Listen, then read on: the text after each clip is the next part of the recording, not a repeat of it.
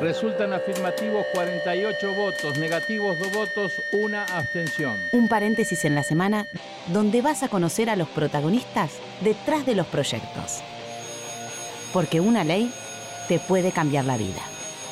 Arranca la sesión.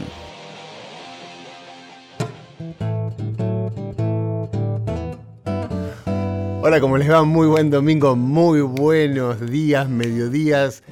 Bienvenidos a Cuarto Intermedio, acá está al lado mío. Ya se está riendo, no sabemos de qué, Florencia Corregido. ¿Cómo estás, Hola, Florencia? Mariano, muy bien, me río porque soy feliz. O sea, ya después vamos a pedirte la fórmula, nos vas a tener que dar la fórmula. Después te la paso, no te lo puedo decir acá en vivo porque eh, después, de- Más después, después te la paso. más allá de los resultados que hemos tenido en la Copa América, esto no nos importa si festejamos o no festejamos.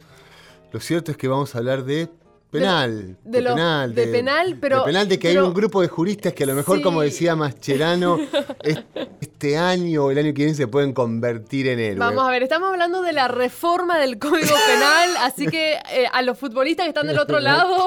No era, no era por ahí. No se mareen, eh, pero bueno, eh, estuvo Mariano Borinsky en el, en el Senado presentándolo.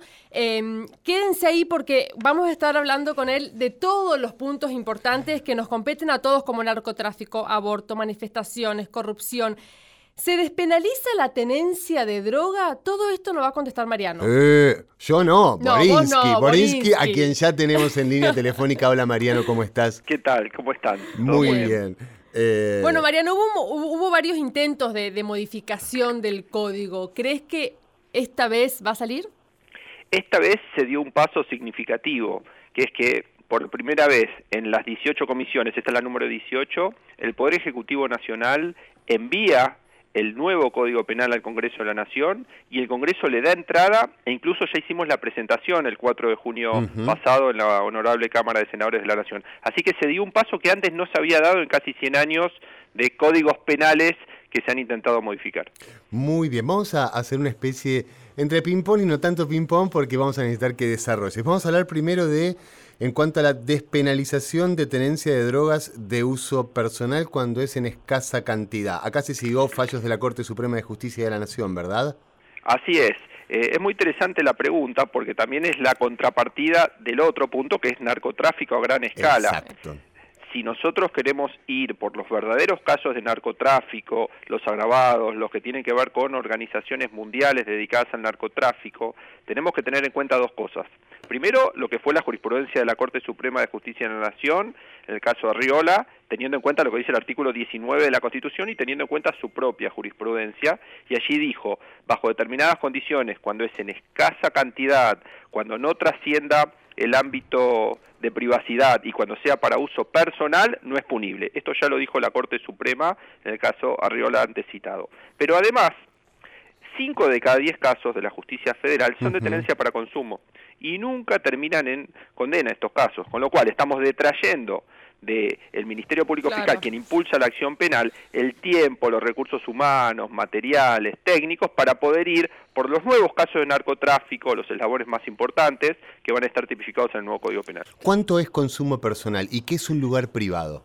Muy interesante la pregunta también, porque buscamos una ley que sea general para un universo de casos, pero que tampoco sea tan casuística, porque si no la tenemos que estar modificando permanentemente. Si nosotros tuviéramos que especificar esa Sí. cantidad, deberíamos tener en cuenta algunas variables, como por ejemplo el tipo de estupefacientes. No es lo mismo en marihuana, en cocaína, en éxtasis, Mm. Con lo cual tendríamos que especificar cada uno de los estupefacientes y cada una de sus cantidades. Y cada una de las dosis umbrales necesarias, mínimas, que por ejemplo ahora en la ciudad de Buenos Aires creo que se estableció en tres dosis umbrales. Vale decir que si nosotros empezamos a especificar estas cuestiones, nos va a quedar una ley bastante extensa, que a su vez las modificaciones que se hagan van a implicar modificaciones del Código Penal. Este punto entonces lo dejamos a criterio del juez en el caso concreto. Ámbito de privacidad no es ámbito público, no es en la calle, no es en una plaza.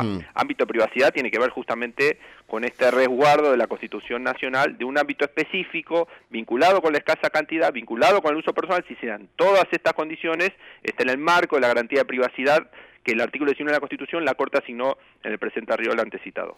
Estamos hablando con Mariano Borinsky, presidente de la Comisión de la Reforma del Código Penal. Mariano, entonces, a ver, para que quede bien claro, más allá de la cantidad eh, de, estupefaciente de, de tenencia, eso lo va a decir el juez, pero ¿son todas las drogas las que se despenalizan? Muy bien, la ley es una ley que habla de estupefacientes, no se está hablando de qué tipo de estupefacientes. Los estupefacientes son permanentemente actualizados y estos son los estupefacientes que en complementación con el Código Penal son los que el juez va a valorar en el caso concreto. Lo que el Código Penal define es estupefacientes, que tienen que generar determinada dependencia, efecto psicoactivo, etcétera, etcétera. Estos aspectos de un listado que sí son una ley complementaria que se actualiza permanentemente. Hoy podemos estar hablando de un estupefaciente y el Código Penal, que buscamos que dure, hasta hoy duró 100 años, que dure unos cuantos años más, también va a producir modificaciones en ese sentido. Por eso eso no forma parte del Código Penal, sino de la ley mm. complementaria que va actualizando cuáles son esos estupefacientes.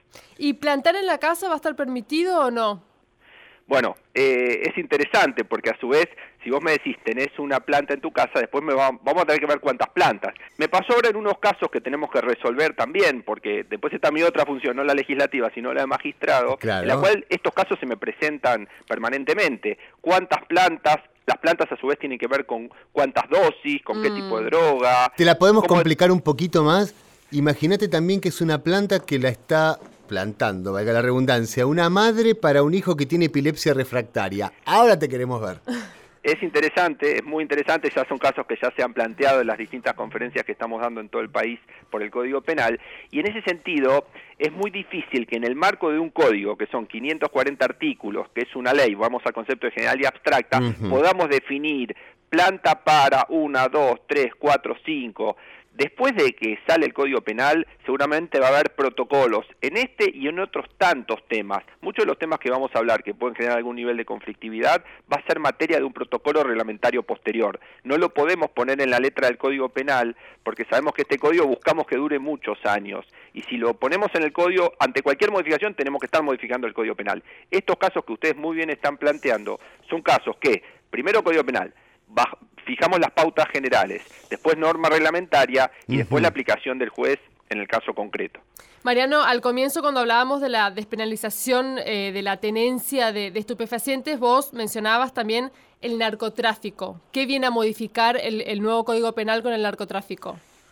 se establecen distintos eslabones, desde los más peligrosos hasta los menos peligrosos, obviamente en, en tema de gravedad, para los menos peligrosos de 4 a 15 años de prisión, de 5 a 20 años para los eslabones más peligrosos en la cadena, determinados agravamientos que tienen que ver con la provisión a menores de edad, a personas sometidas a tratamientos de desintoxicación, el uso de armas, el uso de mm. menores para la producción, la utilización de organizaciones internacionales dedicadas al narcotráfico, este es un dato novedoso, va a tener una pena de hasta 25 años de prisión para los jefes o organizadores, y el tema del decomiso, no nos olvidemos que complementariamente a la tipificación de este tipo de delitos, muchas veces se observa desde el comienzo mismo del proceso penal la existencia de bienes, de cosas, de provechos vinculados con este tipo de delitos y va a haber un instrumento eficaz en el propio artículo 23 del Código Penal que va a permitir el decomiso anticipado desde el comienzo mismo del proceso penal en estos tipos de casos que estamos señalando y que va a permitir que vuelva al Estado aquellos bienes mal habidos en favor del Estado precisamente cuando se verifiquen determinadas circunstancias. ¿Sería como la sanción de una ley de extinción de dominio?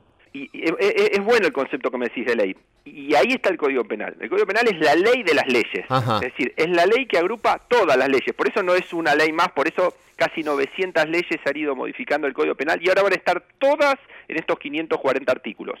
Y un artículo, si querés, esa sería la, la mejor definición. Un artículo específico nos trae una situación similar a esa que vos estás planteando de la extinción de dominio, en la cual el decomiso de los instrumentos, del producto, del provecho o de la ganancia del delito, cualquier tipo de transformación que tuvo, va a poder ser decomisado desde el comienzo mismo del proceso penal, siempre y cuando se verifiquen determinadas condiciones.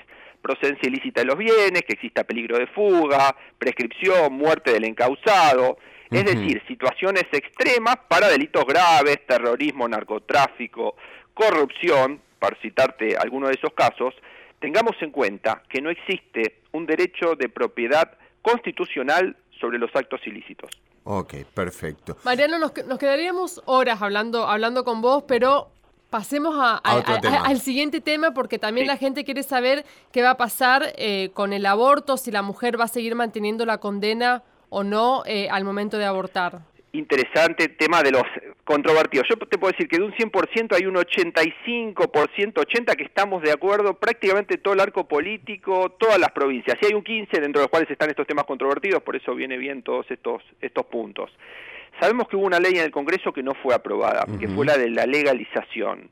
Y sabemos que el Congreso no va a aprobar algo eh, justamente en contrario de su propia decisión y ese es un poco el concepto general que estamos teniendo de un código federal y posible. ¿Qué significa posible? Que también tenga en cuenta esos debates parlamentarios y esos fallos de la Corte. Cuando digo fallos de la Corte significa que ahora se va a normativizar, es decir, se convierte en norma aquellos casos cuando el embarazo provenga de un abuso sexual, se reemplaza la referencia a la violación o atentado al pudor, que eran conceptos que tenía el Código de 1921, se eh, introduce en términos modernos el concepto de abuso sexual, y ante cualquier hipótesis de embarazo producto de un abuso sexual no va a ser punible.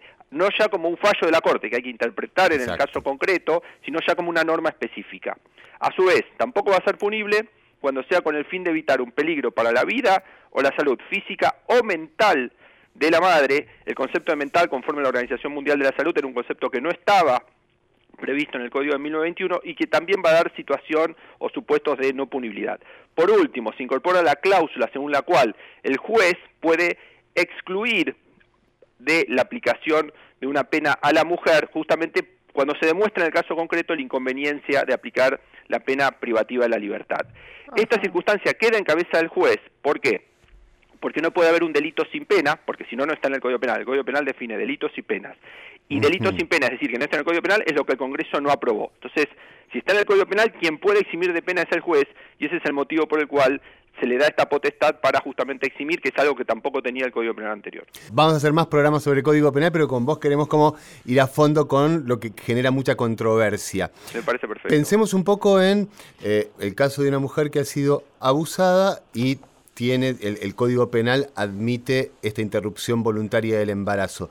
¿Qué sucede quizás con el médico que ante este caso no quiere practicar el aborto. ¿Sucede algo? ¿Dice algo este, este nuevo Código Penal con respecto al médico? Justamente no dice nada porque esta es una de las observaciones que motivó, dijimos, vamos a tener en cuenta lo que se discutió y se debatió en el Congreso de la Nación. Estos supuestos de objeción de conciencia, si le ponemos título a esta situación que, que bien estás planteando, es lo que en el debate del Senado dijo no, no, esto no, esto no, no puede ir en el marco de la ley que se estaba discutiendo, por eso no va a haber una sanción para ese tipo de, situación. Así que a tu pregunta, si esto va a ser sancionado o no, no va a ser sancionado. ¿Y con el médico que sí practique el aborto en casos que no sean legales? Bien, una de las situaciones que prevé el nuevo Código Penal, además es la reducción. Actualmente el Código tenía cuatro años de prisión, se reduce a tres años. Esto es un dato que se eh, baja en el caso concreto del aborto, pero tiene consecuencias directas en lo que tiene que ver con la parte general del Código Penal, que establece que cuando las sanciones son de tres o menos años de prisión, pueden ser sustituidas por una tarea comunitaria o, en el peor de los casos, una situación de prisión domiciliaria. Así que en ningún caso va a ser una pena de prisión. Ok, una de las últimas preguntas. ¿Qué sucede con, con los delitos, por ejemplo, económicos que puedan llegar a tener una pena. ¿Qué sucede con eh, el, argentino que evade y lleva el dinero afuera? ¿Lo ¿Trata este tema el Código Penal o no es materia penal? Es materia penal, porque se trata, lo que bien estás definiendo vos, como un delito. Le pongo el título al concepto más mundano que como lo explicaste vos, que está bien, porque es así como le llega a la sociedad, que se llama delito transnacional, es decir, un delito que trasciende las fronteras, por distintas circunstancias, por un principio que se denomina nacionalidad activa, es decir, que tiene en cuenta al autor del delito, o pasiva, puede ser este delito económico que mencionaste vos o delitos de otras características, en el cual se sigue a la víctima del delito más allá de las fronteras nacionales. Es decir, en la medida que exista convenio de extradición con el país con el cual pueda darse alguno de estos supuestos, que el autor del delito esté en el extranjero o que la víctima del delito esté en el extranjero, si hay compromiso de acuerdo de extradición, en la medida que se asumió el compromiso argentino, de acuerdo a convenciones internacionales, de perseguir el juzgamiento aún más allá de las fronteras nacionales, puede ser por alguna de estas características que mencionaste vos, porque son delitos que trascienden las fronteras, se va a aplicar justamente la jurisdicción argentina en estos delitos transnacionales. Perfecto. Mariano, te agradecemos muchísimo por, por esta comunicación y por explicarnos los puntos más relevantes, si se quiere. Un gran atajador de penales. Muchas gracias, me gusta jugar al fútbol, soy marcador de punta, pero vale, vale, vale la comparación porque también estamos jugando en términos de un partido nuevo para la sociedad argentina que defienda todos sus valores. Muchas gracias. Un beso, Mariano, hasta luego. Así pasó Mariano Porinsky, presidente de la Comisión eh, de la Reforma del Código Penal, que como él bien mencionaba, es una reforma que en el que se enfocó el trabajo del Congreso y los fallos de la Corte Suprema de Justicia. O sea, es una reforma bastante consensuada, si se quiere, como para que salga este año. ¿Saldrá? No creo que salga este año, pero esperemos que se le va a dar un principio de tratamiento en el Senado, es un año electoral, esperemos que el año que viene tengamos un nuevo Código Penal, que es un tema en el que todos los partidos políticos y todas las bancadas del Senado, podemos decir, están de acuerdo. Cuarto intermedio por Nacional. Y ahora Florencia vamos con una invitada, casi una amiga de la casa, la hemos tenido en otros programas de cuarto intermedio, alguien que ha trabajado mucho dentro del Senado de la Nación y que fue nombrada por el ministro Garabano cuando se hizo la presentación en el Salón Eva Perón. ¿De quién estamos hablando? Estamos hablando de Vivian Perrone y un dato antes de presentarla, en 2008 murieron 7.274 personas en siniestros viales en nuestro país. Es una fuente de Luchemos por la Vida. Hola Vivian, ¿cómo estás? Buen domingo. Hola, ¿qué tal? Buenos días. Buenos días. Para aquellos que no la conocen a Vivian, que lo dudo, pero bueno, les cuento que es Madres del Dolor, es eh, la mamá de Kevin Sedano, el adolescente que falleció en el 2002 tras ser atropellado por un auto en la localidad de Vicente López. Vivian, te hemos visto, como decía Mariano, en el Senado, el ministro Garabano te ha mencionado, ¿trabajaste junto, junto a ellos en esta modificación? Mira, desde hace 17 años que mataron a mi hijo, que lo que trato de hacer realmente es hacer todo lo posible como para bajar esa estadística que vos recién diste mm. de la cantidad de muertes que hay en la Argentina debido a los hechos viales. Eh, todos los días mueren 20 personas por diferentes hechos que ocurren en la calle. Vivian, perdón, si no me equivoco, es la causa número uno de muerte en nuestro país. Hasta el año pasado era la primer causa de muerte entre los jóvenes que tenían 15 a 27 años. Ahora, desde este año, por las estadísticas que tenemos, es la primer causa de muerte entre chiquitos de 5 años a jóvenes de 29 años. Así que lamentablemente eh, se amplió más la cifra y uno cuando se pregunta por qué, eh, con solo mirar a nuestro alrededor vemos que hay muchos chicos que van en los autos sin los cinturones de seguridad, sin las sillitas adecuadas, adelante a UPA de, de, de alguien que los lleva en el, en el asiento del acompañante al conductor. Entonces, debido a eso se amplió la cifra y por eso es que estoy constantemente intentando modificar esta realidad y, y sí, una de las formas es desde el Congreso de la Nación para que se modifiquen las leyes. ¿Y otra forma cuál podría ser, Vivian? Bueno, eh, yo la verdad que también asistí invitada por la Organización Mundial de la Salud a congresos que ellos hacen en diferentes partes del mundo y veo que por supuesto tenemos que hablar de educación vial. En esta semana vimos que dos hermanitos fueron atropellados por un tren. Eh, en, la escuela les deberían decir, em, miren para los dos lados, no utilicen los celulares cuando están cruzando las calles o una vía, eh, estén con los cinco sentidos eh, realmente viendo el semáforo para los dos lados, escuchando. Claro, y, ahora, más que nada con los celulares, los auriculares y todo, uno pierde un poco más el sentido de lo que pasa alrededor, ¿no? Sí, yo hasta, bueno, trabajo en una escuela secundaria y un alumno mío también cruzando la vía tenía puestos los auriculares mm. y el tren le enganchó la mochila, por mm. suerte está bien, pero bueno, están distraídos y este, esto nos puede ocurrir a cualquiera de nosotros, a cualquiera de nuestros hijos.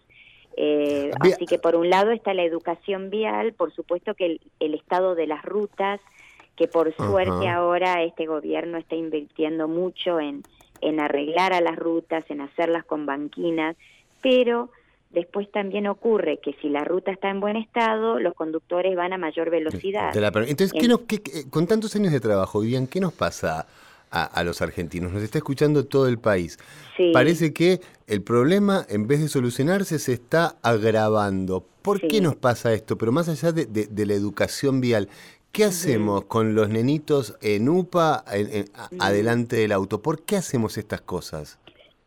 Eh, yo tengo la seguridad que quien lleva a su hijo eh, a UPA en el asiento de adelante no es porque quiere terminar con su vida ni lastimarlo de ninguna forma, sino porque tenemos esa soberbia de decir y de pensar, a mí no me va a hmm. pasar. Es pocas cuadras, voy eh, conduciendo a poca velocidad, o cuando yo mismo asisto a un asado o algo un día domingo y le digo a alguien, mira, estuviste tomando alcohol, ¿querés que te lleve? No, voy por las callecitas donde no va nadie, voy por el costado que no hay controles, pero no mm. es hay controles o no hay controles, es mi vida y la de mi familia. Eh, y entonces eso es lo que nos ocurre, que lamentablemente estamos pidiendo a gritos controles. Eh, así que por otro lado necesitamos de estos controles efectivos que estén circulando, que no estén siempre fijos en la misma calle ni en el mismo horario, pero lo que digo también es tampoco podemos tener un policía en cada esquina, entonces este, tenemos que concientizarnos, así como hicimos con, con el cigarrillo, ¿no? que ahora ya no se ve a gente ni fumando arriba de los trenes, ni dentro de los restaurantes, ni bueno, tenemos que salir a concientizar y a dar a conocer lo que está pasando en la Argentina. Vivian, ¿la persona que, que, atropelló y mató a tu hijo en el 2002 estaba bajo efectos de estupefacientes? ¿Estaba alcoholizado o drogado?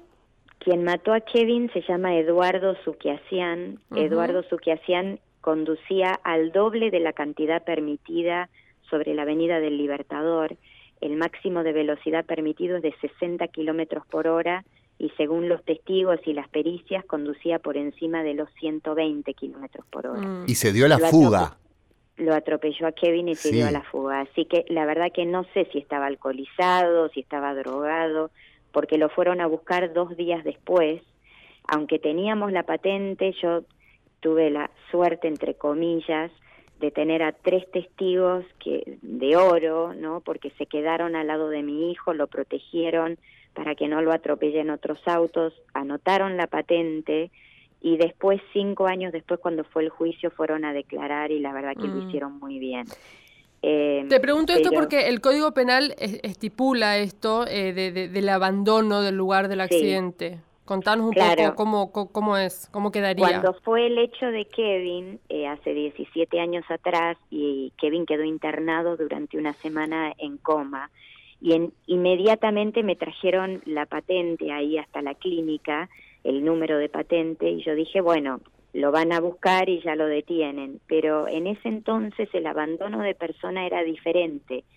Si alguien era atropellado y tenía cerca de él, de la víctima, alguna persona, no se consideraba abandono de persona, porque se veía desde el punto de vista de la víctima. Si mm. había alguien que estaba con él, bueno, y Kevin estaba con sus dos amigos entonces no se consideró abandono de persona. Y ahora sí se considera abandono de persona. Ahora sí porque se ve desde el punto de vista del conductor. Si el conductor se fuga del lugar del hecho, es un agravante.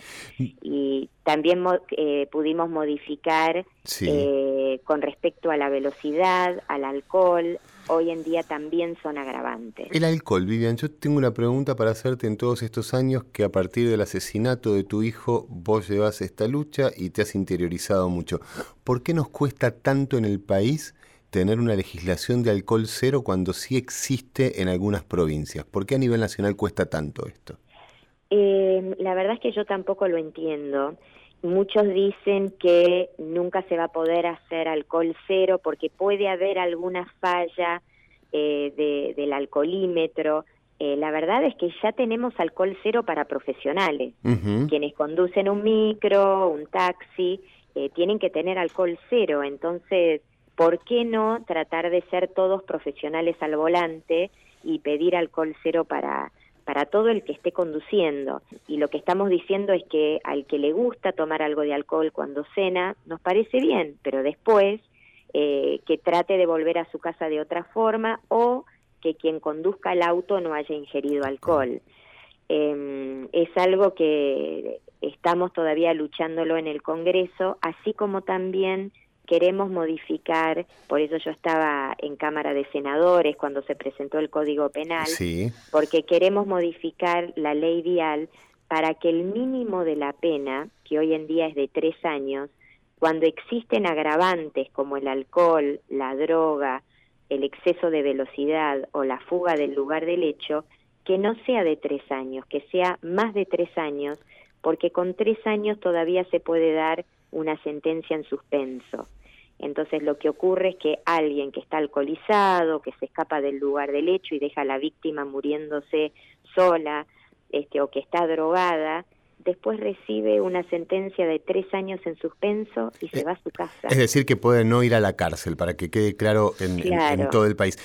Vivian, te agradecemos muchísimo por esta comunicación Bueno, y te felicitamos por el trabajo también que haces, que nunca bajaste los brazos. Muchas gracias y si me permiten doy un Sí. número de teléfono donde la gente se puede comunicar por si necesitan algún tipo de consejo, por si quieren denunciar algo. El número es 0800 22 ayuda. 0800 22 ayuda, ahí pueden denunciar, pueden ayudar, pueden preguntar, lo que necesiten es una línea gratuita. Bárbaro, gracias Vivian, te Muchas mandamos un beso gracias. enorme. Adiós. Bueno, así pasaba entonces Vivia Perrone, titular de Madres del Dolor, y nosotros ya nos quedamos sin tiempo, Mariano, nos tenemos, ¿Qué? que, nos tenemos que ir. No, ¿en serio? ¿Más educación vial en los colegios? ¿Podemos decir eso? Más educación vial, más compromiso, por favor, de las empresas de alcohol en nuestro país. Eh, más compromiso con lo que pasa. No nos olvidemos de esto. Los siniestros de tránsito son la causal de muerte número uno en todo el territorio nacional. Necesitamos un compromiso también de los que van al volante, de los que van acompañando, pero también las empresas, ya que en nuestro país no existe esta legislación de alcohol cero y que eso las beneficia muchísimo en la venta de su producto, que se comprometan, por favor. En campañas de concientización. Exactamente, y en todo lo que necesiten las madres del dolor. Nos vamos. No, no quiero. Bueno, Nos vamos. eh, y el, el conductor responsable. En el grupo siempre hay un conductor responsable. conductor Eso- responsable. Eso, es muy importante. nunca soy el conductor responsable. ¿No? Porque no sé manejar. Ah. Bueno, nos vamos, gente. Los queremos mucho y nos volvemos a reencontrar la próxima semana. Los y las que hacemos cuarto intermedio somos, en la conducción, Florencia Corregido y Mariano Castro. En la producción y edición, Paula Rojo y Sonia Buller. Este programa fue producido por el Senado de la Nación desde la Biblioteca del Congreso.